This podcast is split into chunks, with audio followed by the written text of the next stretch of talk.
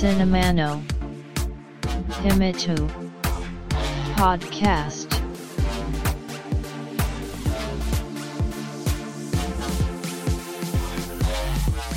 This broadcast is made by Cinema Podcaster Fuji Walker. お待たせしましたお待たせしすぎたかもしれませんシネマポッドキャスターの藤岡ですポッドキャストシネマの秘密の第131回です。大した話ではないんですが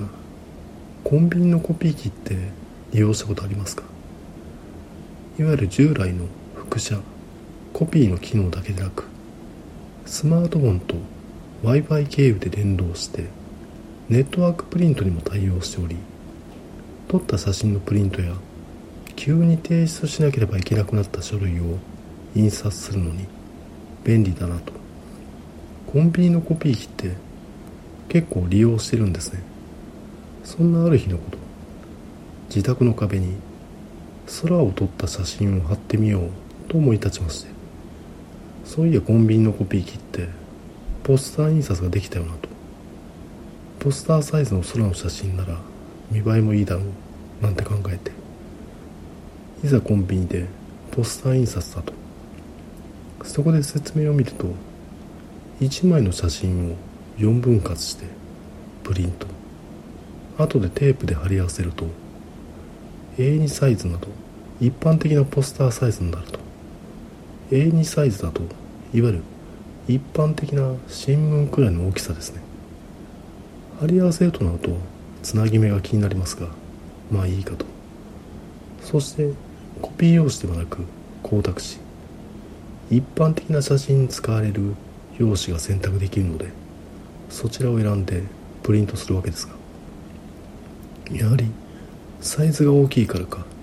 4枚印刷するのに3分くらいかかると表示されます。まあ待つしかないわけで。1枚目2枚目3枚目と順調に印刷されますが4枚目となると印刷されない。コピー機の画面表示を見ると店員を呼ぶようにとなっていたので用紙切れかと。レジにいる店員さんへ声をかけるわけですね。店員さんはコピー機を開けて用紙が切れたことを確認するとバックヤードにそして手ぶらで戻ってきます。どうやら光沢紙の在庫が切れてしまったとのこと。なのでコピー用紙で印刷してもいいですかと。端末を操作し印刷。そして最後の1枚は光沢紙ではないのでその分返金しますと言ってくれるわけです。いやそれはおかしい。こちらはポスター印刷を頼んだんだから1枚だけコピー用紙では成立しない。すると店員さんが店長を呼んでくるわけですね。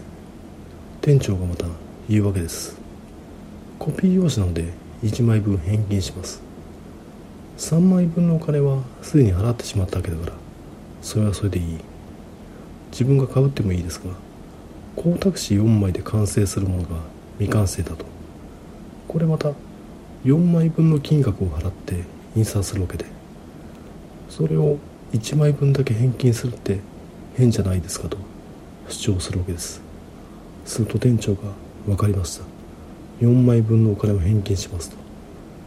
結果1枚分だけではなく全額返してくれましたが何だろう。ちょっとモヤモヤするというかクレーマーみたいに捉えられたなと。面倒な客だなと。思われたなと。しばらくはそのコンビニへは行けないなと感じつつさあシネマの秘密。第131回始めます。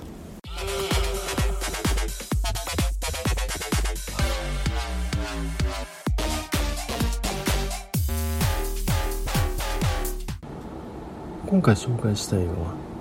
ソレギアンパンマ。ンふわふわふわりと雲の国」2021年に制作された日本映画です。柳瀬隆原作の国民的アニメ「ストレイキアンパンマン」の劇場版。1988年にテレビアニメが放送開始。翌年1989年から劇場版が毎年制作されており今回が32作目アニメ映画としてはドラえもんに次ぐ長寿シリーズなんだそうです。本来なら昨年2020年に公開予定でしたが新型コロナウイルスの感染拡大により1年延期となり今年の6月から劇場公開されていました。このポッドキャストのコンセプトとしては世界各国のニッチな映画などについて話すというものですが今回はニッチ隙間産業的な隠れた作品ではなくある種の王道というか誰もが通る子供向け映画について話させていただきます。自身の成長に従ってこういった子供向け作品とお別れするもんですが幼少期の頃は親に連れられて見に行った記憶があります。その頃住んでいた町には映画館がありスクリーンは確か2つ。自身の成長はレンタルビデオの普及と重なるので例によって街にいくつかレンタルビデオ屋ができ始めるとひっそりとその映画館は姿を消しました。映画「ゴジラ対キングギドラ」をその映画館で見た記憶はあるけど映画「ゴジラ対モスラ」は梅田まで出かけてみたと思うので消えたのは多分その間。その今はなき映画館で子供向け映画をたくさん見ていたわけです。それこそ劇場版ドラえもんですよね。やはりここら辺が自身の原体験となっていて今でも映画を好んで見るようになったわけです。そのためいつかは子供と映画を一緒に見に行きたいと思っておりました。そんな自分にも娘が生まれ約5年。ようやくその日が来たのかなと。本来ならもうちょっと早く。例えば昨年ですかね。娘と映画を見に行ってみたかったんですがもちろんこの新型コロナウイルスの蔓延によりためらいが生まれてしまいこのタイミングでの鑑賞となりました。もちろん映画館側は劇場でのクラスターは発生しておらずまた換気が徹底されているので安全であると主張しています。自分自身なんだかんだ言ってかつてほどではないんですよ。いわゆるコロナ禍でも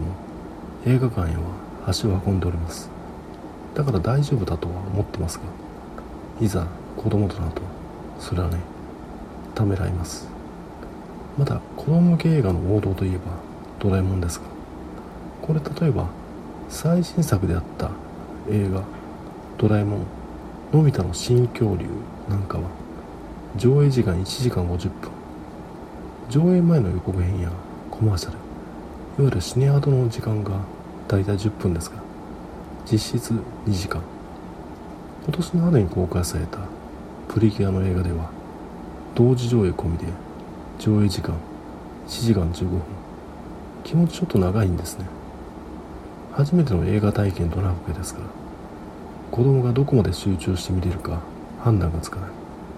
途中で飽きてしまったり物語が分からなくなってしまった挙句騒ぎ出したり。そうすると周りに迷惑をかけてしまうわけでもちろんそんな子ではないと思っていますが暗闇の中光るスクリーンを見続けるわけですから何が起きるかわからない。怖くて泣き出してしまうかもしれない。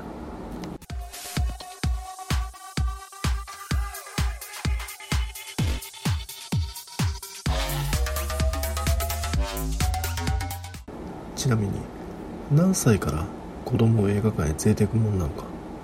自分の場合は1984年に公開された映画「ゴジラ」を見に連れて行ってもらったのがおそらくは初めてで。これ詳しく話すと年齢が分かってしまうので多少ぼかしますがいわゆる未就学児でした。自分が初めて連れて行ってもらった年齢を基準に子供を映画館へ連れて行けるいけないを考えるわけですが2013年にベネッセが行った調査がちょっと興味深くてそれは子供を持つ親へのアンケートで映画館に対する意識調査です。自分が親に初めて映画館に連れて行ってもらった年齢はという質問がありまして一番多い3割くらいが初めて映画館に連れて行ってもらったのは8歳以上で次に56歳。次に初めて子供を映画館へ連れて行った年齢はという質問があり一番多い約6割が連れて行ったことがない。次に初めて子供を映画館へ連れて行ったのは34歳となっていました。自分は小学生の時親に映画館へ連れて行ってもらったことはあっても子供を映画館へ連れて行ったことはないというのがこの国のスタンダードなのがこの調査から分かることでこれはいわゆる各種配信サービスを利用して家庭で映画を見ているからわざわざ映画館へ行く必要を感じないためこうなってるという予想もできますがこれ調査したのが2013年ですからネットフリックスの日本上陸が2015年その予想はちょっと外れています。やはり今の親にとって子供を映画館に連れて行こうなんてあまり考えないわけですね。これも統計の話ですか？総務省の社会生活基本調査などでも2000年代と2010年代を比較すると全部の年代で1年間のうち映画館に行った回数が軒並み減少していますのでそもそもが映画館離れが進んでいる以上は自分は小学生の時親に映画館へ連れて行ってもらったことあっても子供を映画館へ連れて行ったことはないというのが基準となるとも仕方ないのかもしれません。全くもってアンパンマンと関係ない話を続けていますが一体いつから子供を映画館へ連れてっていいのか平均を見てもそもそもが連れて行かない人が大多数となっているのが現状ですから自己判断するしかないと。そんなこんなあれこれ考えて中編映画1時間前後ぐらいの作品がちょうどいいんだろうなと考えていた矢先。延期していた本作「アンパンマン」の上映が決定します。上映時間は1時間3分。シネアドを足しても1時間10分15分だろうと。これですねちょうどいいと。てなわけで席を押さえて映画館へ行くわけです。チャイルドシート子供向けのクッションを座席に敷いていざ監修懸念していた騒ぐなどもなくアンパンマンの活躍を夢中になって見てくれました。娘の感想としては面白かったでありまた映画館へ行きたいというものでした。無事映画館デビューを果たし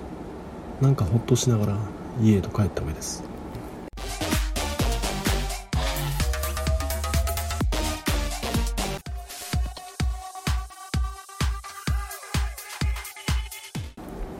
さて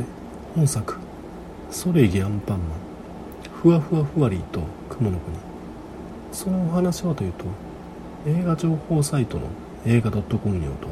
こんな感じ。雨や虹を作り出す。雲をいろいろな街や星に配って旅をする。雲の国で生まれた。雲の赤ちゃんがバイキンマンたちと出会う。ドキンちゃんにフワリーと名付けられた。雲の赤ちゃんはすくすく成長しドキンちゃんとの間に特別な絆が生まれていく。一方謎の汚れで飛べなくなった雲の国では雲の長老と雲の子たちが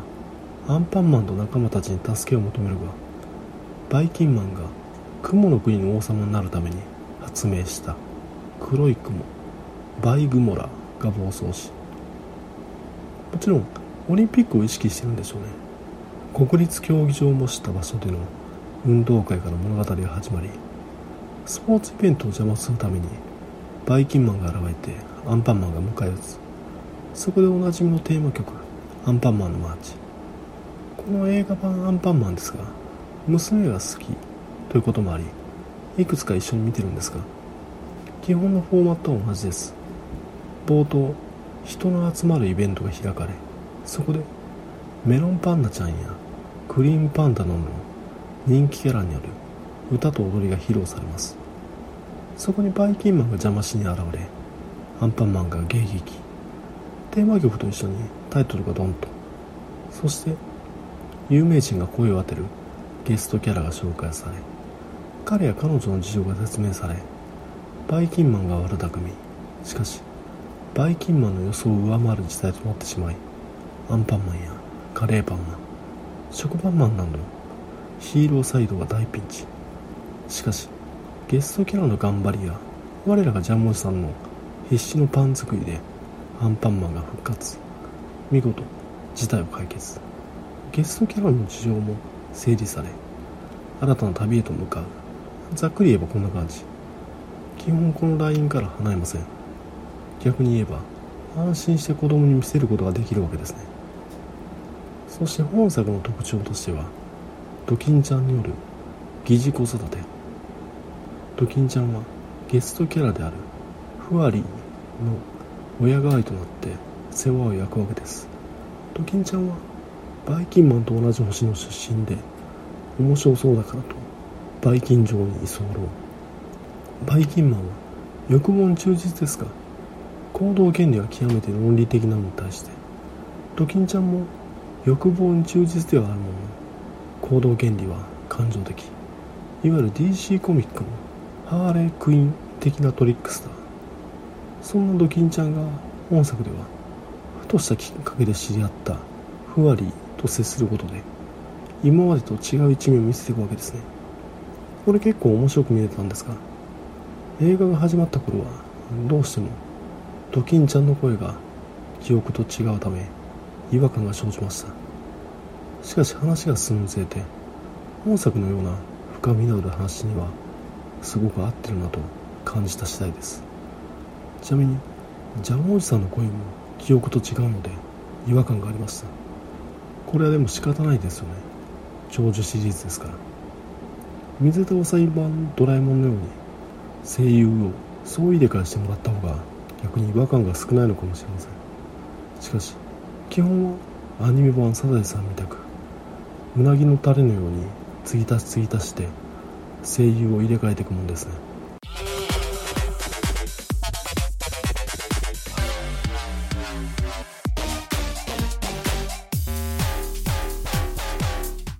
さて本作ですがやはり絵本が原作なんだと思ったのが通常のストーリーテリングなら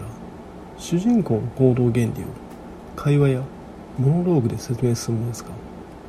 ましてや本作は子供向けです。ドキンちゃんがそこで何を思っているのか何を望んでいるのか説明しそうなもんです。ドキンちゃん周りにはバイキンマンはもちろんドキンちゃんに思いを寄せるホラーマン妹分であるコキンちゃんまでいるわけです。彼らを使ってドキンちゃんの内面を会話などで説明するのは簡単なわけですがしかし本作では行わないんですね。ドキンちゃんの佇まいふわりに対する行動やセリフで表現しるセリフなしに透明となるドキンちゃんが本作では印象的です。後からあの時ドキンちゃんをどう感じてたと思う？といった感じに親子で振り返ることができる形になっています。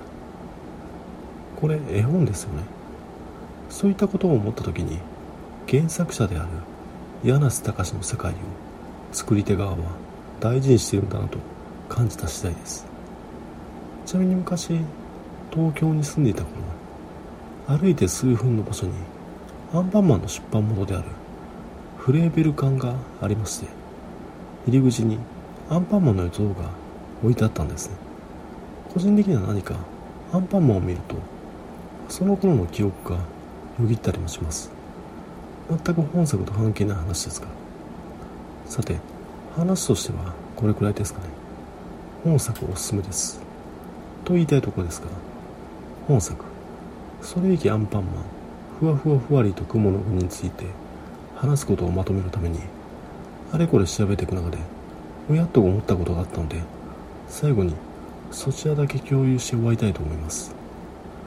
それは原作者柳瀬隆についてなんですが彼は1960年代には今のイメージと違って大人漫画ナンセンス漫画を描く漫画家として有名だったそうで手塚治虫などが描くいわゆるストーリー漫画が主流になるにつれ活躍の場が失われていきテレビの放送作家や舞台美術を手掛けたいと手広く活躍していたようです。そんな中1969年に雑誌 PHP で連載していた12の真珠の中の一編に初めてアンパンマンを発表。アンパンマンのデビュー作は子供向けというわけではなく大人向けの童話として誕生したわけです。お話としては戦地で飢える子供にアンパンを配る男を描いたものでマントを使って空が飛べるもの。の顔がアンパンではなく普通の顔。お腹のポッケからアンパンを取り出します。2回目の登場は1973年に作品集「アリスのさくらんぼ」の中の一編「飛べアンパンマン」としてひょんなことからアンパンマンと出会った子供がアンパンマンの生き様を知り漫画家となってそれを伝える作品をリリースしようとするもといった話。この一編でよく知られた姿のアンパンマンが初登場同年1973年に金田お話本でひらがな表記のアンパンマンを出版します。飢えている子供たちに顔を分け与えていくアンパンマンを描いた話。いわゆるこのバージョンでようやくジャムおじさんが初登場しアンパンを焼いて顔を交換するシステムが描かれます。1975年にソレイキアンパンマンを発表。それまでの等身サイズから3等身へとデザインが変更されまたバイキンマンではないですが敵キャラクターも登場するなど今のよく知られた形のアンパンマンがここに誕生します。この時柳瀬隆56歳。つまりアンパンマンは柳瀬隆の後半生での作品となりいわゆる子供向け作品を手掛ける作家としては遅咲きの人なわけですね。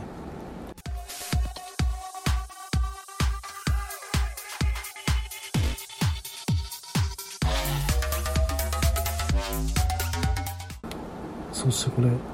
柳瀬隆の知られた話として彼が20代の頃の日本は戦争中でありそのため徴兵され出征この戦時下での体験がいわゆる飢えや空腹から人々を救うヒーローアンパンマンを生み出したとされています。しかし柳瀬隆の面白いところはいわゆる一兵卒として命からがら戦地を駆け巡ったというわけではなく彼は高等教育を受けており幹部候補生の試験に合格下士官として出世するわけですね。それも戦部官と呼ばれる特殊なポジションでこの戦部官というのは現代においては全くピンとこないんですが今でいうとこの自衛隊の広報みたいなポジションのようです。具体的には当時の日本は中国に進出終わりなき戦いを重ねたわけですが何も日本軍は全部を燃やし尽くしたわけでもなく都市を占領しては拠点とするために統治する必要がありその統治を滞りなく行うために宣伝や住民への支援などを行っておりました。それを行うのが戦部官となるわけです。若き柳瀬隆は戦火によって疲弊した中国人民の飢えや空腹をまさに間近で見ていたわけです。すいません。話が横道に添えております。おやと思った話です。この柳瀬隆が戦部官だったとかはいわゆるウィキペディアに書いてあったんですがこれ日本語版ではなく英語版の記事を見てみると柳瀬隆の軍歴が日本語版とは違うんですね。所属した組織として日本軍ここは日本語版の記述と同じです。英語版ではさらに自衛隊にも所属。と書いてあるんですね。さらにいわゆる911テロの後中東のイラクへアメリカが攻め込んだ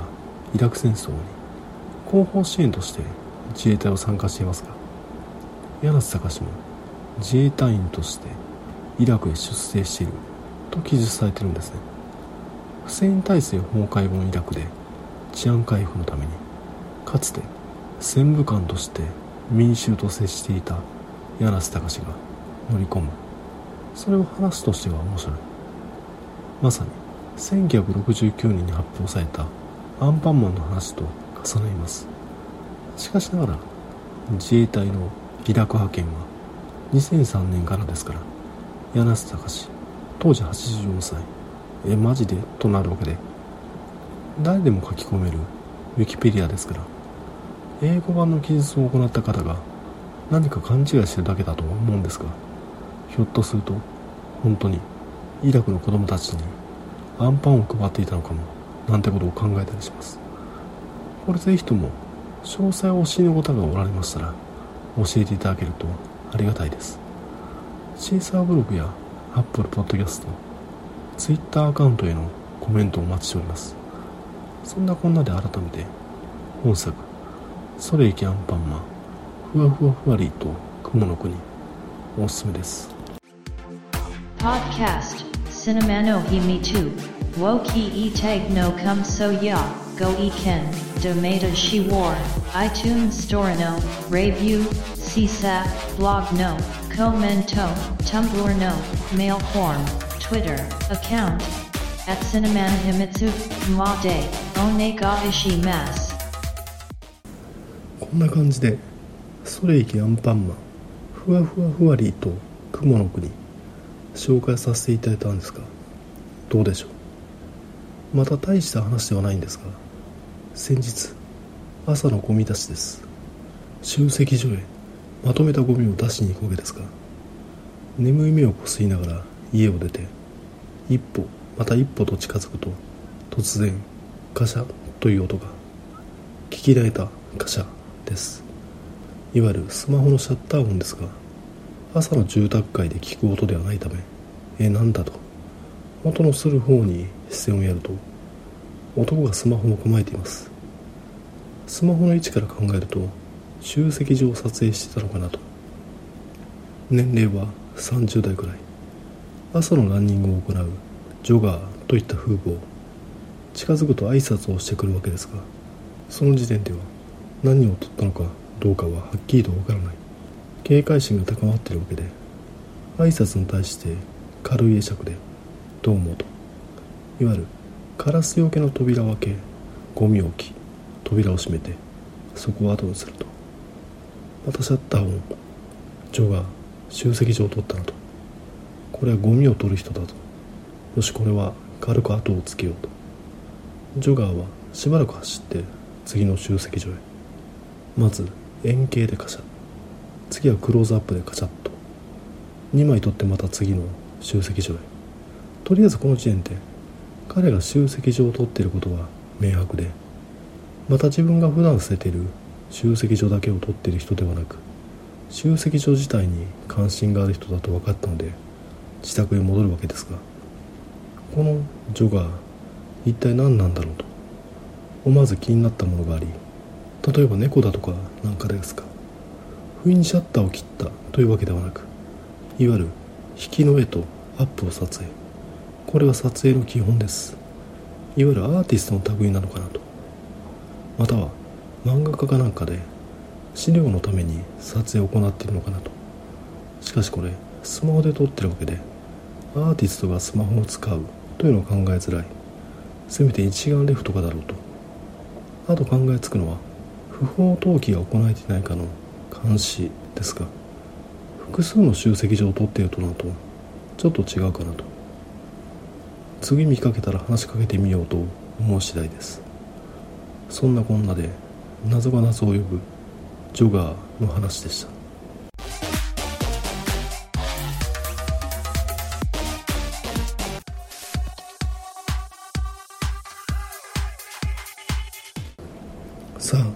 ちょっとこの話だけはしておいたのでさせていただこうと思うんですが何の話かというと先頃開催されたフジロックについて毎年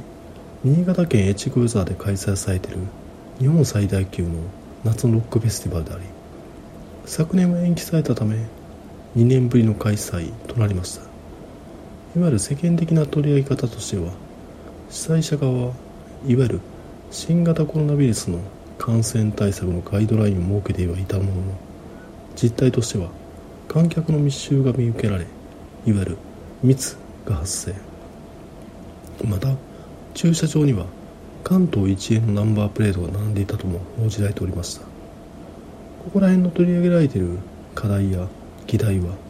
それぞれが考えていただいて自分の関心としてはそこではなくこのフジロックは昔は衛星放送ワウワーだけで独占放送されたんですが時代が移り今じゃ YouTube ライブで一部ストリーミング配信されております。それを元フジロッカーとしては会場へと行けない代わりに毎年ちらっと見たりはしてるわけですね。今回のラインナップではカルメン・マキと民謡クルセイダーズが配信で見たいと思っておりましたが直前になってキャンセルとなり残念でしたが2日目のホワイトステージでやっていたシンガーソングライターの金子綾乃がちょっといいなと感じたのは収穫でした。速攻で Apple Music でアルバムをダウンロードして結構聴いております。そして本題ですが3日目の夜グリーンステージで行われた今の清志郎ロックンロールフォーエバーミスターフジロックこと今の清志郎の楽曲を豪華ゲストで盛り上げるステージ。今ではフジロックの定番ステージとなっており今回はウーアだったり奥田民生だったり河本大翔やトータス松本マンウィズにグリームスパンキーもちろんチャボも出てくる。ステージ終わりテンションが上がりきった河本大翔がズボンのベルトに手をかけ脱ぐのかと思わせておきながら冷静になりやめるといった動作もありとても楽しく見ることができもちろん失われたロックスター今の清志郎に思いを馳せるといったしんみとした気持ちにもなりました。そしてこのステージを見ながら強く感じたんですね。これをなぜオリンピックの開会式閉会式でできないのか。もちろん東京スカパラも悪くはなかったんだけどなんだろうなとやっぱり残念かな。さあこれで今回の配信を終えですが第131回が最終回にならないことを願っています。聞いていただきありがとうございました。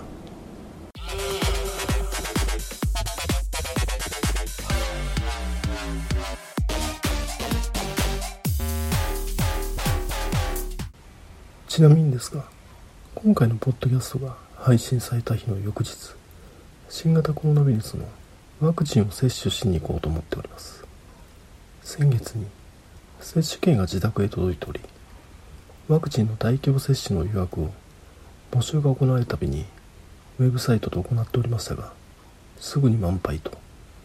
なかなか予約が取れなかったんですがこれ知り合いに募集が開始される時間の30分前からウェブサイトを開いておけばすぐに予約ができると教えていただいたんですね。そこで言われた通りにやってみると無事予約が取れました。接種を行うのはモデルナワクチンで2回目の接種は28日後だそうですから9月末に打つことになります。そこから免疫がつくまで2週間と言われてますから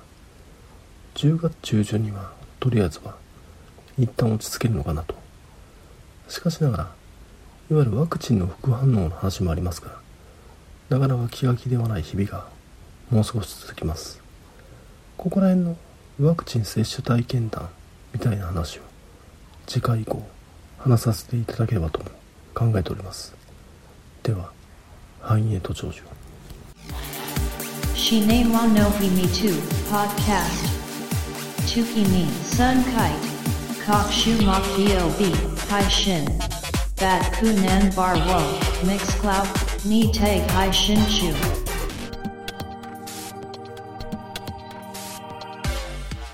In to enjoy the next broadcast distribution